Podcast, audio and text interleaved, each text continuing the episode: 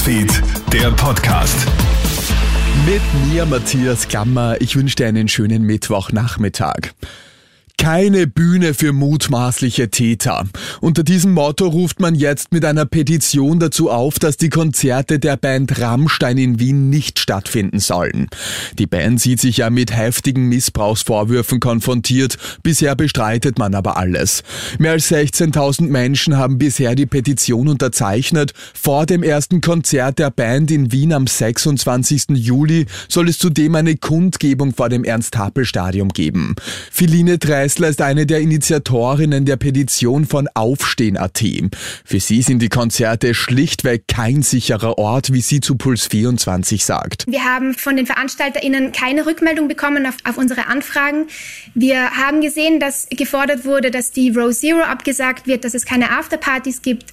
Wir wissen aber von Aktivistinnen in Bern und in München, die uns sagen, dass es sehr wohl trotz Verbote Afterpartys gegeben hat, dass es weitere Vorfälle gegeben haben soll und deswegen bleiben wir dabei. Es ist kein sicherer Ort und es, es sollten keine Konzerte von Rammstein stattfinden. In Wien wird heute Morgen eine Leiche auf einer Parkbank gefunden. Wie die Kronenzeitung berichtet, finden Passanten demnach einen leblosen Mann am Donaukanal im Bezirk Brigittenau.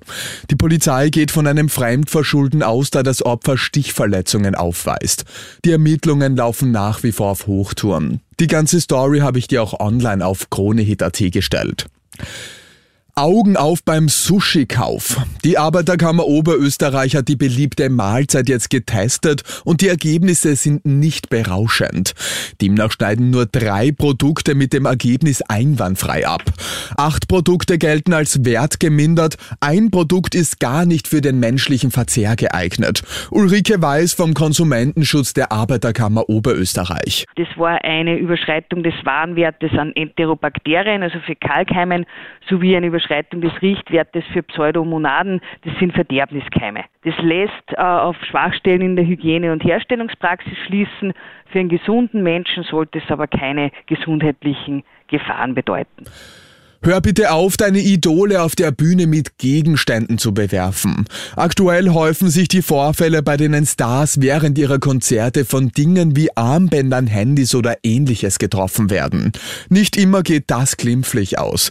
Erst kürzlich muss Starsängerin Bibi Rexa ein Konzert abbrechen, weil sie von einem Handy im Gesicht getroffen wird. Pink ist letztens in London gar ein ganzes Käserad auf die Bühne geworfen worden, bei einem anderen Termin die Asche einer verstorbenen seinen Mutter in einem Plastikbeutel. Die Werfer selbst sind oft einfach nur auf ein virales Video aus. Das ist nicht okay, sagt Social Media Expertin Sabrina Hannemann. Es gibt dann so ein kollektives, na gut, ich habe das gesehen, das wurde schon gemacht, das mache ich auch. Ähm, das ist einerseits schon der Wunsch ein bisschen nach Geltung und, und nach gesehen werden und andererseits vergisst man halt dann schon, das sind ja nicht irgendwelche Figuren auf der Bühne, sondern das sind ja auch reale Menschen, für die das ja auch eine Gefahr darstellt. Die wissen ja nicht, was da auf sie ge äh, geworfen wird. Und das ist eigentlich ja nicht vertretbar. Geht in Hollywood in wenigen Stunden nichts mehr?